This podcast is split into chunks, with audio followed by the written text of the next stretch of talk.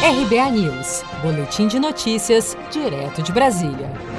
Shoppings de São Paulo têm movimento intenso no primeiro dia de reabertura. De acordo com a Associação Brasileira dos Shopping Centers, dos 53 shoppings da capital paulista, 46 reabriram nesta quinta-feira, dia 11 de junho. Sob rígidos protocolos sanitários, funcionários aferiram a temperatura de todos os clientes, controlaram o fluxo de entrada para que não fosse ultrapassado o limite de 20% da capacidade de ocupação e orientaram a todo momento para que o distanciamento social de um metro e meio fosse respeitado. Em coletiva de imprensa, a secretária de Desenvolvimento Econômico do Estado de São Paulo, Patrícia Ellen, divulgou os últimos índices de isolamento da capital paulista. Os índices de isolamento de, de ontem foram 48% na capital, 46% no estado.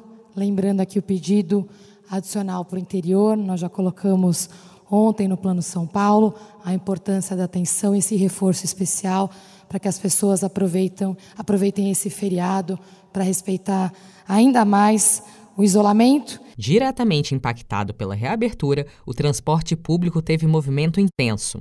A estação Brás da CPTM estava lotada logo pela manhã. Já na estação Tatuapé da linha vermelha do metrô, os seguranças tiveram dificuldade para controlar os acessos devido à grande aglomeração de passageiros no local. Cinemas, entretenimento, atividades para crianças, salões de beleza e academias permanecem fechados. As praças de alimentação dos shoppings também não reabrirão durante esta primeira fase. No entanto, estes estabelecimentos poderão continuar funcionando pelo sistema de delivery ou retirada.